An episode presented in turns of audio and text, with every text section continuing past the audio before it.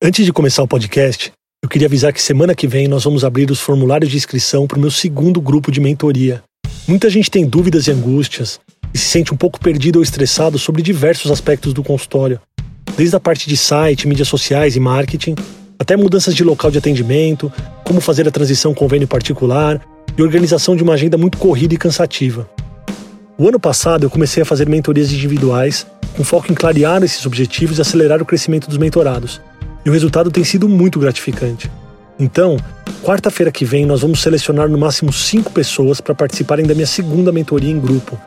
A primeira reunião será individual com cada participante e ainda esse ano. Assim, quem estiver comigo já vai ter mais clareza sobre a direção e mais segurança sobre os próximos passos para um ano que vem de muito crescimento. Se você está disposto a se dedicar para melhorar o seu consultório em 2021 e quer que eu te ajude pessoalmente, Esteja pronto para preencher o formulário que nós vamos liberar no dia 9, quarta-feira que vem, às 6 e meia da manhã. O formulário vai estar disponível na descrição do próximo episódio do podcast e no Instagram, arroba o consultório evento. Nós vamos analisar todas as respostas e entrar em contato com cada um de vocês. Se você quer crescer, essa é a oportunidade. Agora vamos começar o podcast. Está no ar o podcast O Consultório Entrevista.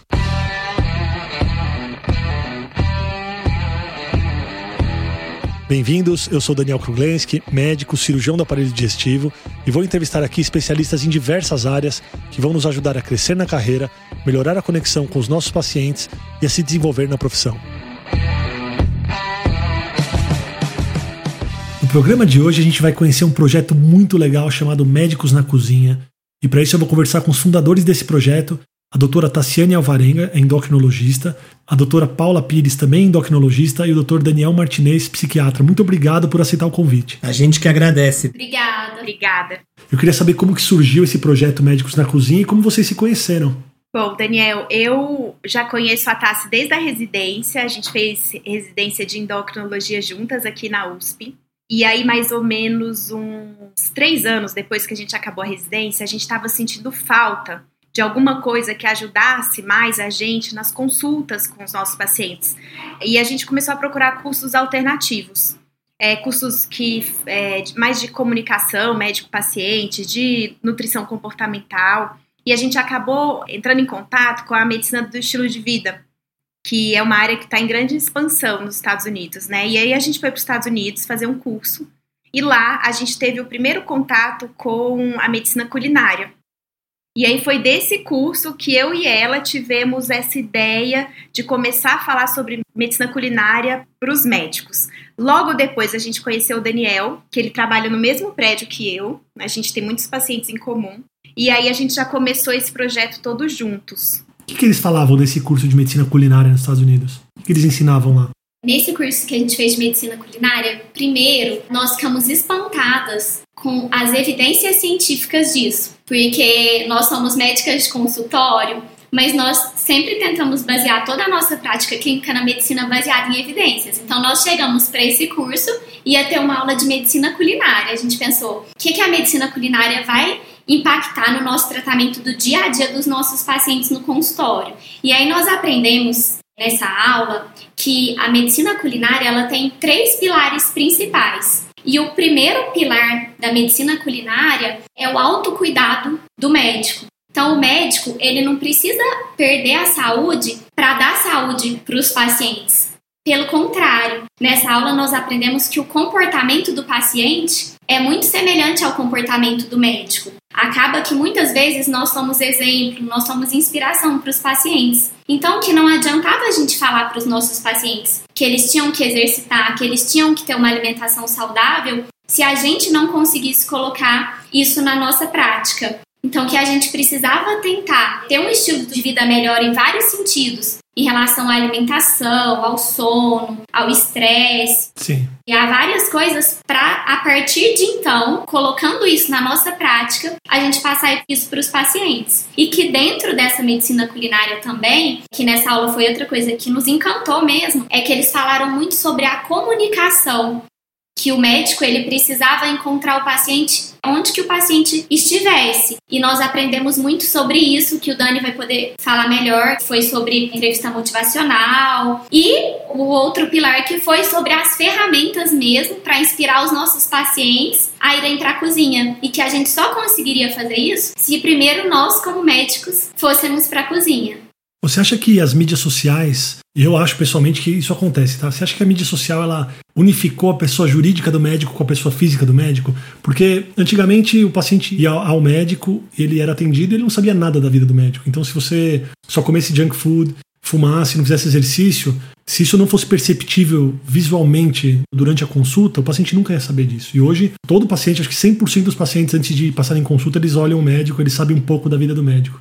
Então, vocês sentem diferença nessa pessoa física, Tassiana, Paula, Daniel, e a pessoa jurídica médica? Existiu essa fusão em relação aos pacientes? Eu acho que sim. E eu acho que cada vez mais os médicos estão aceitando isso, né? E eu acho que é uma ótima ferramenta para você se conectar até melhor com o seu paciente. Então, o paciente ele já consegue identificar qual médico que ele acha que ele vai ter mais conexão, que ele vai se identificar, que ele vai ter mais afinidade, até pelas redes sociais. Então é uma coisa que a gente acaba fazendo muito, né? A gente totalmente mistura vida pessoal com vida profissional e até para mostrar isso que a Tassi falou, que é um processo que a gente vem modificando. A gente aprendeu muito isso em teoria e a gente tenta colocar muito isso em prática. Da gente conseguir modificar nosso estilo de vida, porque médico não tem estilo de vida saudável, né? Isso já é um fato comprovado e a gente sabe. Então a gente vem tentando mudar o nosso estilo de vida para assim a gente conseguir mudar o estilo de vida dos nossos pacientes. E a gente vem mostrando todo esse processo, todos esses bastidores, né, Tassi? A gente vem mostrando muito no Instagram. O Dani também faz um pouco isso, tem feito cada vez mais, né, Dani? É, o médico que se cuida, ele cuida melhor do paciente. Né? Então, se eu me vacino, a chance do meu paciente se vacinar é maior. Se eu passo protetor solar, meu paciente também vai passar. Então, muitas vezes o paciente ele já faz esse pré-contato com o médico né, através das redes sociais, né? Então acaba fazendo essa validação. Pegar o um exemplo, foi indicado, indicaram um, um médico, por exemplo, esse paciente. Ele, meu, quem que é essa pessoa? Ele vai te procurar na internet, vai ver como é que tá o seu site ou rede social, de repente o posicionamento. E às vezes o vínculo começa até antes da consulta. Será que de repente o estilo de vida desse profissional bate com o meu? É o que eu estou procurando ou não? Então eu acho que tem um pouco dessa mistura que foi falado, mas deve essa validação. Você acaba esperando já um pouco um teaser, um preview do que você vai encontrar. Falando sobre a área de psiquiatria, que é a sua área, Daniel, qual que você acha que foi o grande diferencial que você traz para um projeto desse? Olha, eu acho que teve alguns, né? Que nem a, elas já falaram. Quando a gente fez esse curso fora, é, abre um pouco a mente. A mente é igual um paraquedas. Quanto mais aberto tiver, mais funciona. E esse curso de entrevista motivacional, né? Eles ensinam como se fosse uma dança. Tem vários estilos de dança. Eu posso dançar forró, dançar gafieira, dançar valsa. Quem conduz é o médico, né? Mas o paciente tem que querer dançar e deixar ser conduzido. Então, um tipo de dança, uma ferramenta de entrevista que você pode ajudar o paciente a ser protagonista da própria história, né? Ativar essa motivação interna dele a motivação intrínseca. Aqui, na psiquiatria, a gente já usava para álcool e drogas, mas lá a gente conseguiu ver para mudança de comportamento, comportamento saudável, comer melhor, dormir melhor, fazer exercício. E você vai guiando o paciente e ele vai tendo mais ferramentas e conseguindo ele mesmo trilhar o caminho. Então eu acho que isso acrescentou muito. Quer complementar, Paula? Fala aí. No projeto, Daniel, até para explicar, né, como que é o projeto. O projeto, ele é basicamente, antes da pandemia, a gente fazia cursos presenciais exclusivamente para médicos. A gente colocava os médicos na cozinha. as primeiras duas horas do curso eram aulas teóricas, então eu introduzi o tema de medicina culinária, a Tassi falava muito sobre alimentação saudável, mitos e verdades e o básico que todos os médicos deveriam saber, e o Dani vinha com essa aula de entrevista motivacional. Então tinha essa aula teórica, tentando pegar todos esses pilares de autocuidado, medicina culinária, alimentação e comunicação. E aí depois a gente ficava duas horas na cozinha com esses médicos, ensinando na prática receitas saudáveis que eles poderiam fazer para eles mesmos e depois para os pacientes. Então foi muito legal poder unir a endocrinologia, a nutrição e a psiquiatria para dar aos médicos mais ferramentas para que eles se cuidem melhor e assim cuidem melhor de seus pacientes. E isso para médicos de todas as especialidades. É impressionante quantos médicos a gente ensinou, né, gente? Assim, tudo que você imaginar muitos cirurgiões, ginecologistas, endócrinos, psiquiatras, isso até assustou a gente um pouco. A gente achou que teria mais endocrinologistas, né, Tassi? E o que foi muito legal, o curso se transformou numa experiência mesmo. Por exemplo, a gente chegava e a gente foi tentando aprimorar esse curso. Então, chegavam médicos de várias especialidades. Eu lembro que uma vez tinha neurocirurgião, muitas dermatologistas também, pessoas que queriam aprender para si mesmo, para a família e para ser uma inspiração para os pacientes. Porque hoje nós sabemos que não temos endocrinologistas e nutricionistas suficientes para tratar toda a nossa população. Então, cabe ao médico de toda a especialidade, às vezes, saber o básico para falar uma frase na consulta que seja para inspirar esse paciente a se cuidar melhor. E aí, como a Paula disse, a gente começava com esses conceitos dos pilares da medicina culinária, que vai muito além da culinária, que envolve o autocuidado, a comunicação e as ferramentas mesmo da medicina culinária. Depois a gente falava sobre o básico que todo médico tem que saber sobre alimentação saudável. Então, os mitos: será que o ovo é herói ou o ovo é vilão? Tem que comer de três em três horas? Coisas que às vezes perguntam pra gente num bar, num salão. Então, a gente tirava essas dúvidas o Dani vinha com essa forma de receber o paciente no consultório, de fazer o paciente querer aderir ao tratamento, algumas perguntas que a gente deve, como médico de qualquer especialidade, fazer na consulta, e depois eles vivenciavam tudo aquilo ali na prática. E para a gente era muito recompensante ver como o curso se desenvolvia. No final, várias pessoas ali trocando contato. Então também era um, uma forma de socialização ali entre a gente. E era realmente uma experiência. O feedback que a gente recebia fazia com que a gente quisesse fazer o próximo curso cada vez melhor. Que legal. Então, Basicamente, o médico que vai participar do curso de vocês, ele seria um meio de divulgação do estilo de vida para melhorar os pacientes, mas na verdade eles se transformam no produto final, porque a gente não tem essa formação e a gente só consegue passar aquilo que a gente aplica na nossa vida. Então a intenção de vocês é melhorar o estilo de vida de todo mundo através dos médicos. Exatamente. Mas no final das contas, vocês acabam percebendo que o próprio médico, ele precisa dessa educação de uma maneira até mais intensa a gente tem algumas dúvidas leigas até, né? Então pode parecer isso que você falar do ovo e tal, mas provavelmente eu não vou saber responder. Entre a comunidade médica, a gente não gosta de fazer perguntas leigas. Você pode se diminuir fazendo uma pergunta leiga, mas falar sobre alimentação, falar sobre nutrição, falar sobre estilo de vida é algo que até muito pouco tempo atrás não foi falado. Talvez as dúvidas dos pacientes sejam as mesmas dúvidas dos nossos ouvintes aqui. Exatamente. Vocês sentiram esse gap muito grande? Vocês tinham que falar em linguagem leiga mesmo? Não, imagina eu e a Tássia, a gente fez a formação nas melhores universidades do país. E a gente não teve essa formação. A gente não aprendeu sobre nutrição, a gente não aprendeu sobre alimentação saudável sendo endocrinologista. Imagine as outras especialidades. Então, a gente viu que era uma área que estava crescendo muito. Isso aconteceu no mundo inteiro. Estados Unidos Europa, os estudantes de medicina, historicamente, eles não têm uma formação adequada em nutrição e alimentação saudável. A gente viu esse gap como endocrinologista e a gente vê esse gap na maioria das especialidades médicas. E aí a gente começou a aprender e a gente quis ensinar e a gente viu como isso é impactante mesmo. E é isso, a gente tem vergonha de perguntar, a gente acha que deveria saber, mas ninguém ensinou porque nossos próprios professores também não sabem, né? E aí é bem legal a gente ter essa oportunidade de aprender e ensinar. Legal. E ver essa transformação, do mesmo jeito que a gente ficou, nossa, extasiado, impactado, a gente vê os médicos no final do curso. Gente, como eu nunca pensei nisso antes, é uma coisa que marcou muito para mim.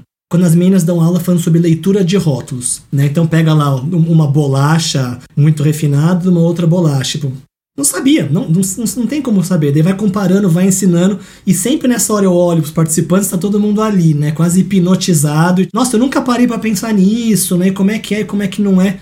Então, é, é, realmente a gente consegue expandir um pouco o horizonte e ver, será que essas ferramentas servem para mim, para minha vida pessoal, para minha família, ou para eu ser um melhor médico? Seja como diferencial ou não, a gente sempre pensa em um melhor médico, a gente pensa no meio final, né? Eu quero atender melhor ou mais paciente. Isso é importante também, mas um dos pilares é eu ser um ser humano melhor para mim mesmo, para minha família, que por tabela as coisas vão caminhar.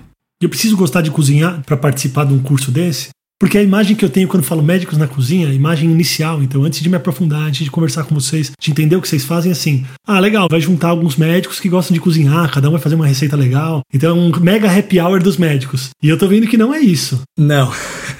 Então, para quem tá ouvindo a gente, você não precisa ser um fã de cozinha e querer saber cozinhar super para participar do Médicos na Cozinha. Ó, oh, ninguém aqui é fã de cozinha. Exatamente. Foi por isso que isso impactou tanto a gente. Daniel, imagina um professor super famoso de Harvard falando oito horas na nossa cabeça da importância que era do médico saber cozinhar e mostrando um monte de evidência científica. Nós que não íamos para a cozinha, a gente sempre achou que cozinha era perda de tempo. Enquanto a gente está na cozinha, a gente podia ler um artigo. Exatamente. Então ninguém ia para a cozinha. É. E aí escutar um cara super renomado mostrando um monte de evidência científica da importância disso foi muito impactante. E aí a gente quis aprender. Então a gente adora nos médicos da cozinha realmente ensinar as pessoas que não têm nenhuma afinidade pela cozinha. Acabam indo muitos médicos que amam cozinhar. E aí isso também é muito agregador pra gente, mas a gente gosta mesmo é de quem não gosta de cozinhar, né?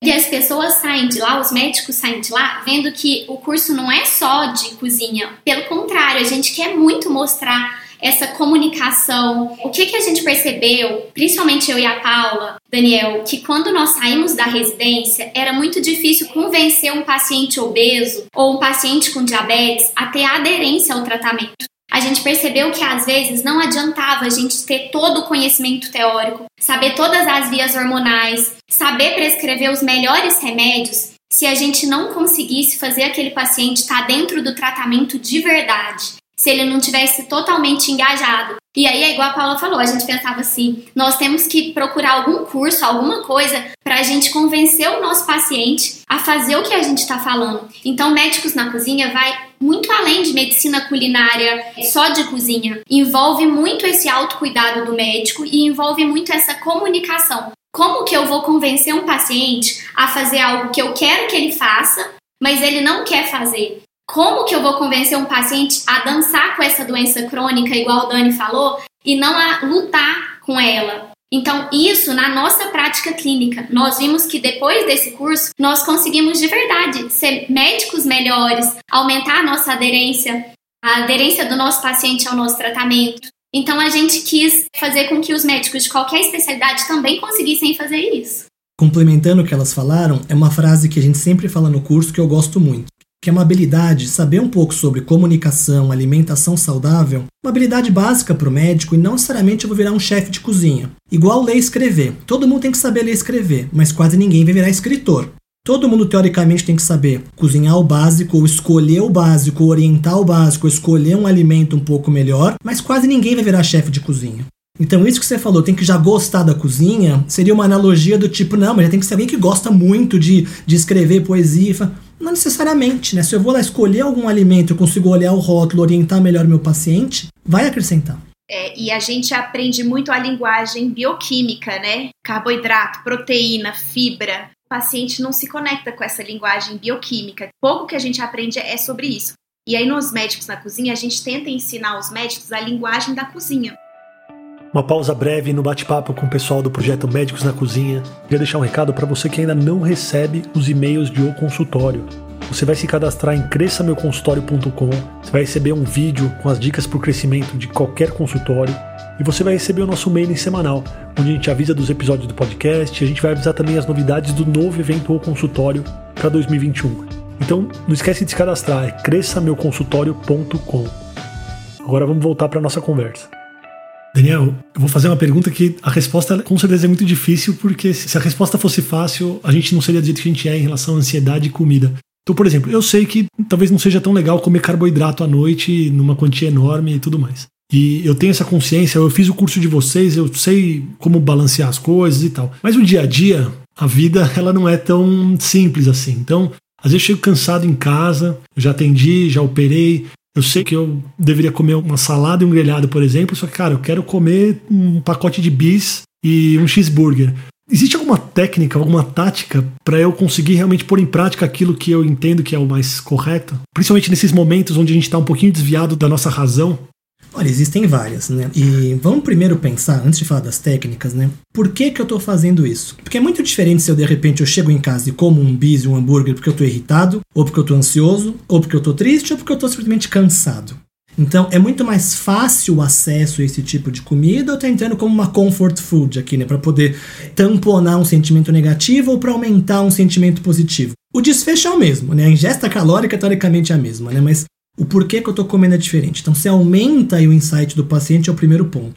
E o segundo é a gente pode às vezes já deixar coisas pré-preparadas. A gente fala um pouco sobre isso, né? Então, se eu vou de repente cozinhar uma refeição, em vez de eu fazer cada vez uma grande refeição, eu posso fazer um congelamento de algumas pastas bases, deixar refeições perto. Eu já sei que eu vou operar amanhã, vai ser um dia difícil. Se eu consigo fazer um planejamento, as meninas vão falar um pouco mais disso, eu já posso já preparar a refeição ou deixar meio que pré-pronto, que eu sei amanhã não vou fazer, já mas eu tenho que me preparar hoje, né? Então, não tem alimentos proibidos ou alimentos que a gente fala os heróis, né? A gente sempre tem que olhar o porquê que eu estou comendo, a quantidade que eu estou comendo, a forma que eu estou comendo. Em que momento que a pessoa tem que se perguntar? Isso é uma coisa totalmente programada e tem que falar, na minha vida eu estou comendo mal e eu estou comendo assim? Ou é um autoquestionamento em algum momento do dia ou no momento que ele está na frente da comida? Em que momento que as pessoas que estão ouvindo aqui têm que se questionar? Eu acho que os dois, ó. Se a pessoa gostaria de ser uma versão diferente dela mesma, isso é uma das coisas que a gente fala, né? Eu tô sendo a melhor versão de mim mesmo, ou o meu eu do futuro vai ter orgulho do meu eu de hoje, né? Do presente. Então, se eu continuar seguindo essa linha que eu vou seguir, eu vou cair aonde, né? Então, talvez eu tenha que corrigir a rota.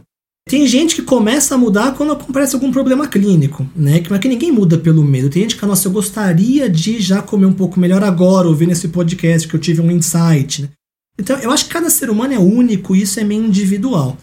Então, eu devolveria a pergunta para quem está escutando a gente, falando, tá, para você, quando que você gostaria de se cuidar melhor, comunicar melhor com o seu paciente, tentar fazer algumas metas um pouco mais inteligentes, que as meninas vão explicar um pouquinho melhor aqui. Então não tem uma receita de bolo, né? Tem os passos básicos para todo bolo, mas meu bolo pode ser de cenoura, o seu de chocolate, dela de laranja, né? Então, parece que psiquiatra nunca responde, né? a gente só enrola, né? Mas não é, porque cada ser humano é único. Não, mas a resposta é maravilhosa. Você fez um negócio que é perfeito, que funciona muito no podcast. Você não só respondeu, como instigou. A pessoa que está ouvindo, ela fala: Cara, eu realmente preciso mudar minha vida, não dá para ser assim. E eu acho legal se as meninas puderem falar do passo a passo prático mesmo na mudança, porque uma coisa é tomar uma decisão, outra coisa é fazer a prática. Tem uma técnica que eu gosto muito de ensinar para os meus pacientes mesmo, e que na minha aula do curso eu falo que é a técnica dos 4 Ds. Por exemplo, igual você falou, cheguei do trabalho, tô mega estressado, tive um dia difícil, quero comer o mundo ali, quero comer uma coisa bem gostosa, quero um alimento recompensa. Então, nessa técnica, você vai se fazer quatro perguntas. Ou, na verdade, tomar quatro atitudes. O primeiro D é de delay. Atrase um pouquinho. Espera 5 a 10 minutos para você refletir. Será que eu tô com fome mesmo? Será que eu tô é com gula, ansiedade, tô transferindo isso para comida? Se for fome mesmo, em cinco minutos não vai passar, vai só se intensificar. Se for uma recompensa, você já vai estar tá, assim, menos louco, menos ávido ali por aquela comida.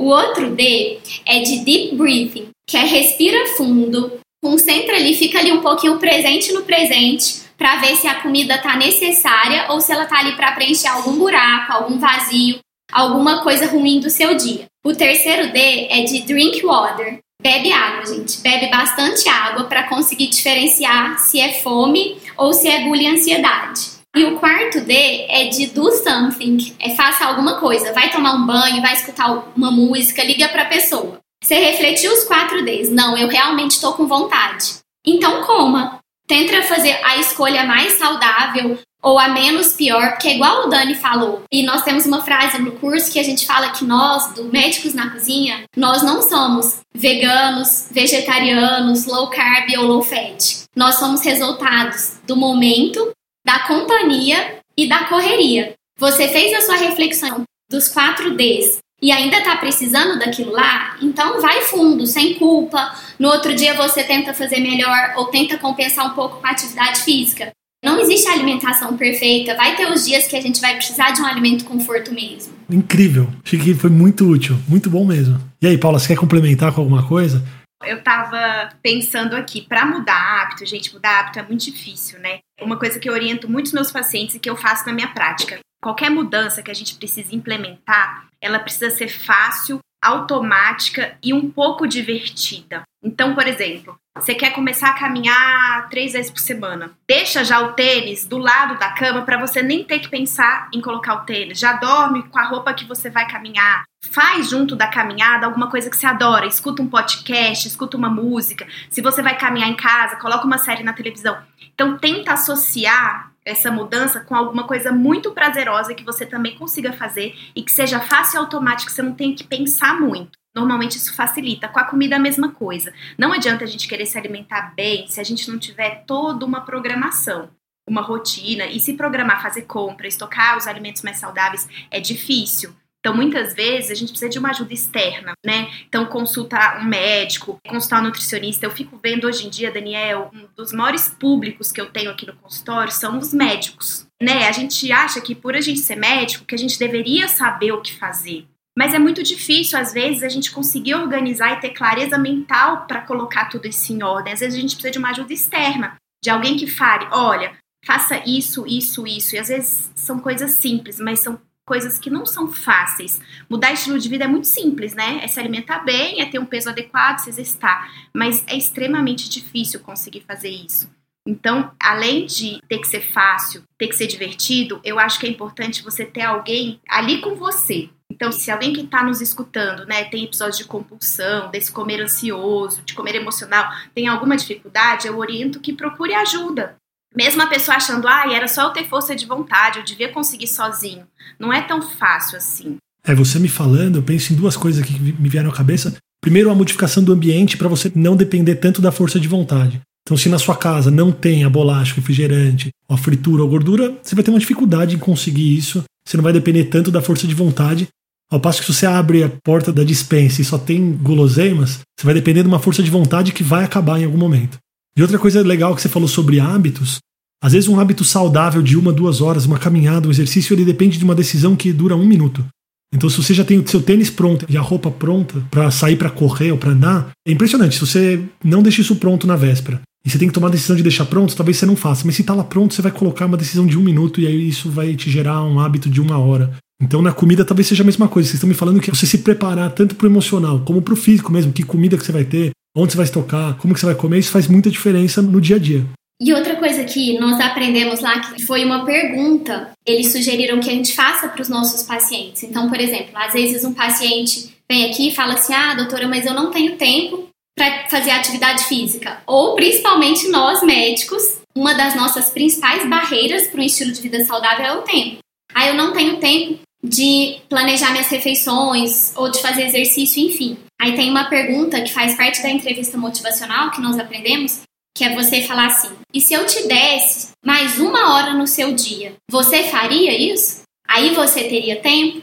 Isso de uma forma não agressiva, mas de uma forma empática, acolhedora, faz os pacientes e nós médicos mesmos refletirmos sobre as nossas prioridades. Se a gente não colocar isso como uma prioridade, isso nunca vai ser. Outra pergunta que eu faço muito no consultório que eu aprendi é sempre questionar quando que foi a última vez que eu fiz alguma coisa pela primeira vez? Quando foi a última vez que eu prescrevi alguma coisa pela primeira vez? Então, todas essas técnicas de entrevista motivacional ajudam a gente mesmo, como médico, a ajudar o nosso paciente. Legal. Daniel, de novo mais uma bomba para você. Como que a gente muda uma cultura uma cultura que envolve mais pessoas. Como que eu mudo a cultura da pizza no plantão, por exemplo? Uma coisa é o hábito individual, outra coisa é uma cultura coletiva. Então, se a gente está nessa luta, como que a gente faz para mudar essa cultura?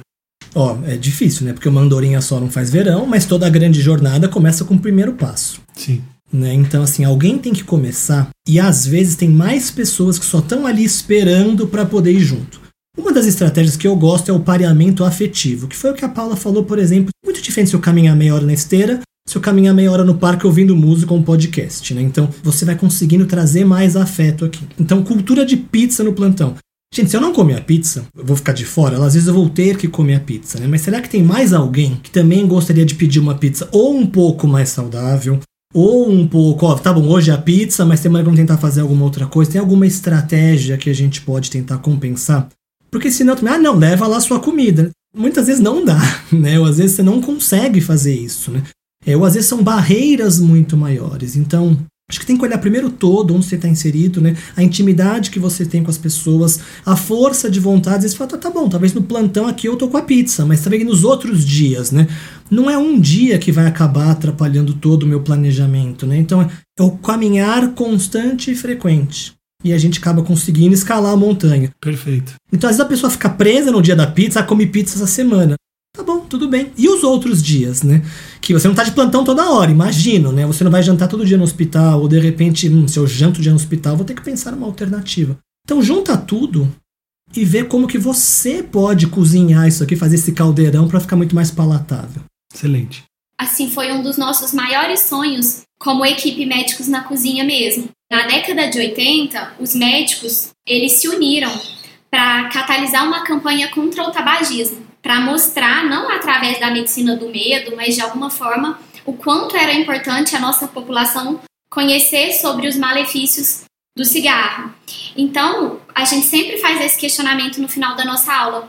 Por que não toda a nossa comunidade médica se unir para tentar introduzir uma alimentação mais saudável para nós médicos, para nossa população, para vencer essas barreiras? Será que juntos, como a gente conseguiu mostrar como o cigarro faz mal, sendo exemplo para os pacientes, será que a gente não conseguiria também se unir para tentar adotar um estilo de vida mais saudável e inspirar os nossos pacientes de uma forma prática, de uma forma prazerosa, de uma forma divertida, como a Paula falou? E talvez essa seja a nossa grande missão. Perfeito. Complementando uma coisa que ouvindo você falar, Tassi, que eu lembrei, que é assim, que uma coisa que me marcou muito lá foi quando eles falaram que às vezes o paciente sai da consulta lá no hospital, daí depois ele passa com uma nutricionista ou com uma chefe de cozinha, aprende a fazer o alimento e ele leva os mantimentos para casa.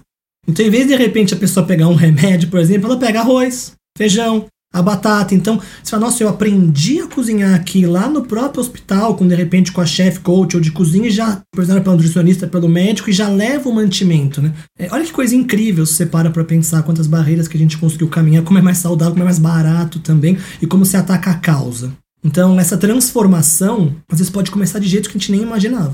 E hoje em dia, nos Estados Unidos, Daniel, já existem mais de 50 escolas médicas que possuem cozinhas escolas para disciplinas optativas para os seus estudantes de medicina. Então, eu acho que respondendo essa pergunta, como mudar uma cultura, é começando pelos estudantes de medicina. Talvez lá no primeiro, no segundo semestre, com aulas de medicina culinária, chamando a atenção do autocuidado médico, mostrando todas essas estatísticas e convencendo os estudantes que se ele se cuidar melhor, ele vai cuidar melhor do paciente, né? Isso é muito impactante para o médico, saber que assim ele vai ser o melhor médico. E aí talvez ele consiga devagarinho ir mudando seus hábitos e o médico mudando seus hábitos, ele consegue mudar os hábitos da população. É, que tem que mudar toda uma cultura de formação na doença ou formação na prevenção. É. Porque a gente é muito focado em tratar a doença e não em prevenir. Então é realmente remar contra a maré aí com força. O que você falou, a gente está tentando caminhar nessa direção. Começar por baixo, para depois, com o passar do tempo, a gente poder ver isso daí crescer. E é uma coisa que gera angústia, porque eu gosto da analogia de uma árvore. Você plantou uma planta, você não vai ficar toda hora cavando lá para ver se ela está crescendo ou não.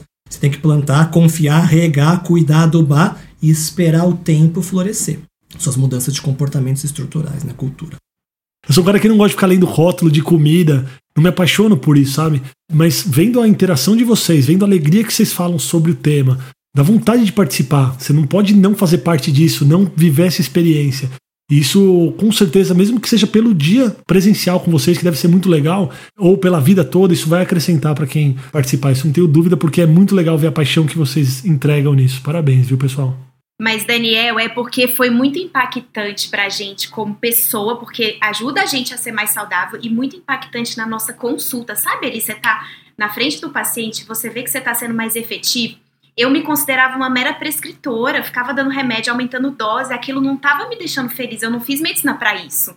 E aí eu ver que eu conseguia realmente promover a mudança, me faz querer levantar da cama todos os dias e trabalhar. Legal.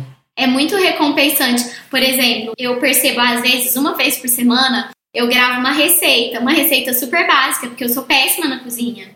E aí eu vejo por exemplo, sei lá, naquele mesmo dia uns 10 pacientes fazem a receita e me marcam. Ou chega uma paciente para constar pela primeira vez e fala: Nossa, eu já fiz aquela receita que eu vi. A satisfação pessoal é muito grande. Eu nunca vou esquecer, a gente foi fazer um, o nosso primeiro curso Médicos na Cozinha fora de São Paulo, foi no Rio de Janeiro.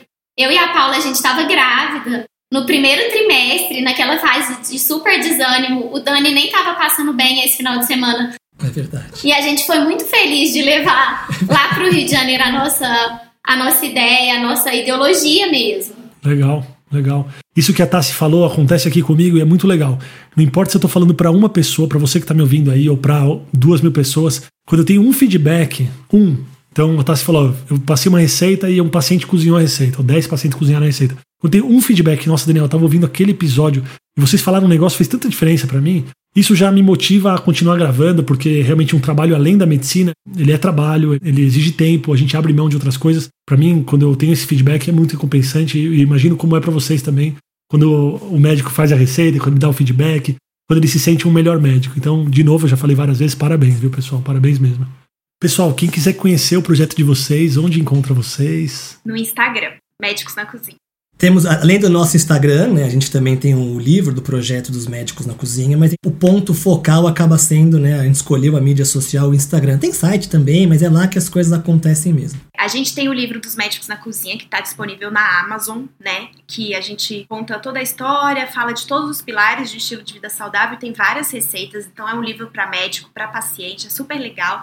E a gente acabou de finalizar o nosso novo livro, que vai ser lançado ano que vem, específico para tratamento de obesidade e perda de peso. Foi feito por toda a nossa equipe. É bem legal, viu, Daniel? Cada capítulo tem receitas no final do capítulo para o paciente já colocar em prática o que a gente orienta no capítulo. É um livro que eu gostaria de ter lido na minha época de residente, no, no meu começo de carreira. Então a gente fez um livro pensando muito no que nos faltou e no que realmente pode ajudar os pacientes. É um livro para leigo, não é focado para o médico, mas eu acho também que muito médico vai gostar desse livro. Muito legal, pessoal. Queria agradecer vocês. Não é fácil juntar quatro pessoas para dedicar o tempo, o conhecimento de vocês e toda a informação que vocês trouxeram aqui. Muito, muito obrigado mesmo. A gente que agradece. Obrigado, viu? Obrigada, foi ótimo estar aqui. Obrigada, viu? Valeu. Obrigado por você que está ouvindo o podcast. Se você gostou, compartilha, curte com os amigos. Se você tiver alguma dúvida, pode mandar no arroba ou consultório evento no Instagram e eu espero você no próximo episódio. Um grande abraço.